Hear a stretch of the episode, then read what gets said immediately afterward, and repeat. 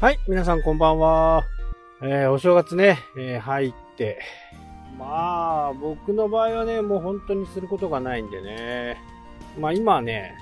ちょっと新しい勉強をね、えー、始めています。えー、ちょうどね、あの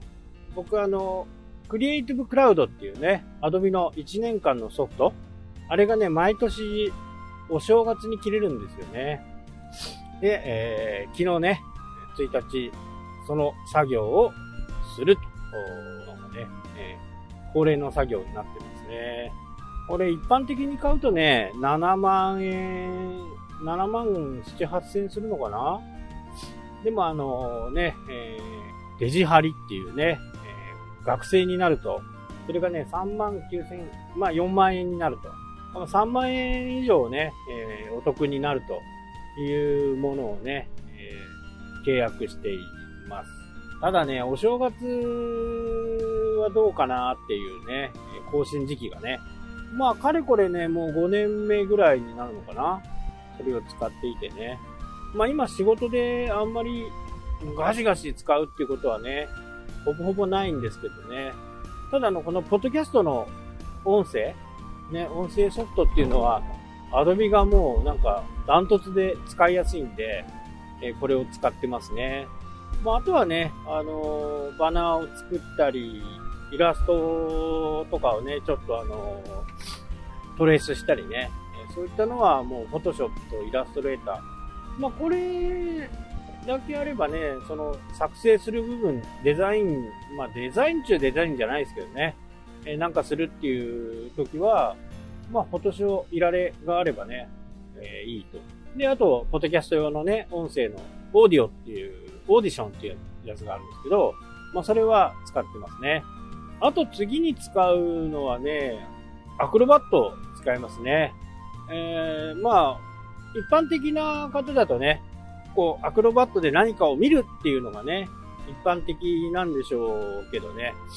えー、僕の場合はもう、アクロバットでね、請求書を作ったりとか、してましたね。まあ今あのー、えっ、ー、と、何でしたっけ。マネーフォワード使ってるんでね、それは使わなくなっちゃったんですけどね。まあ、PDF をね、作ったりとか、まあサインとかもね、できちゃいます。なのでね、アクロバットは、えそこそこ使いますよね。うん。あとはね、動画を作るとか、いうのはね、あんまり使わないんですよね、プレミアプロっていうのはね。なのでね、そのオーディションっていうのをやっぱり使いたいっていうのと、フォトショーは絶対使いたい。まあ、あとアドビも使えたらいいな。もういられはほぼほぼサブみたいな感じですね。えー、フォトショーでちょっと難しいようなね、えー、ものだったらいられを、いられが出てくるかな、みたいなね、えー、感じまあ、昔は、あの、まあ、印刷のことをやっていた時にはね、あの、買ってたんですけどね。あの時ね、10万円ぐらいしましたよね。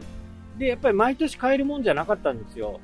もうあの今の印刷会社さんでもね、古いバージョンのイラストレーターとかね、4とか5とかね、使ってる方もね、やっぱりいるんですけど、昔はそうやってね、10万円のソフトを買って、4、5年使うっていうのがね、一般的でしたけどね、今はもう、あの、毎年毎年ね、更新していく。で、こ、これ結果的にはね、アドビが、アドビの戦略勝ちかなっていうね、えー、一応、アドビもね、あのバカじゃないんで、CD を1枚買ってもらうと、それが何台にもね、コピーして使えるという風にはなってない、なってないんですよね。だけど、そこの部分をね、えー、ちょっと悪い人たちがいてね、それをコピーして、シリアル番号をね、え、販売しているというような時代もありましたからね。でもそれがこうオンラインになってね、えー、その時も確か2台だった2台までは使えるよ、みたいなね、えー、形で。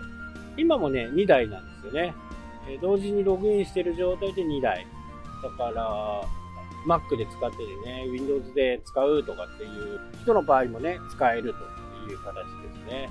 まあ単体だとね、やっぱり単体でも3万円ぐらいするんでね、えー、2個3個って買っていくとね、10万円ぐらいになっちゃうんですよね。え、なので、えー、そういったものを全部入ったね、で、サーバースペース、クラウドスペースもね、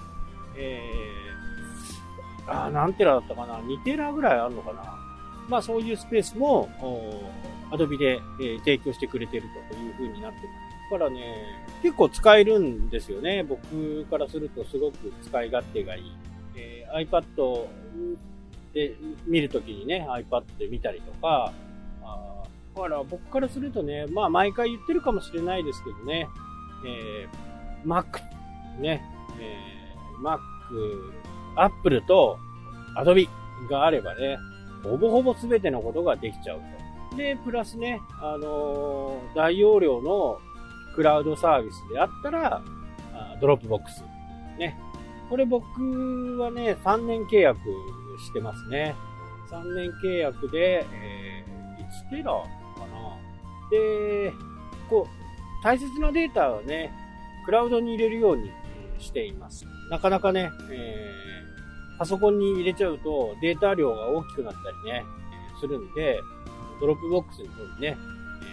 え、入れちゃうという形ですね。まあ動画とかはね、ハードディスクに入れて、ほぼほぼそれも使わないと思うんでね、えー、大体こう、3ヶ月ごとぐらいにね、えー、全部消去しちゃうんですよね。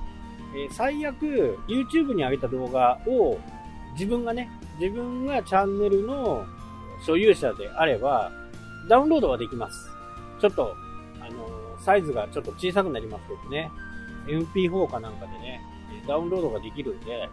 もし何かあった時にはね、ダウンロードをしておくのがいいのかなというふうにね、思います。まあ、 Dropbox もね、結構高いんでね、それでもいろんな人とね、共有したりね、できますし、非常に便利でね、えー、新機能でね、えー、僕は昔から使えてたんですけどね、あのー、 Dropbox パスワードとかっていうのがね、あって、それに全部こう、パスワードを入れてしまえばね、Dropbox が提案してくれているパスワードにしとけば、どのデバイスでもね、そのパスワード、 Dropbox パスワードが出てくるんで、そういう風にしています。なんかね、Amazon だけはちょっと調子が悪いかな。そんな感じでした。まあ、まだまだね、えー、続くお正月、皆さんね、えー、ゆっくり休んでください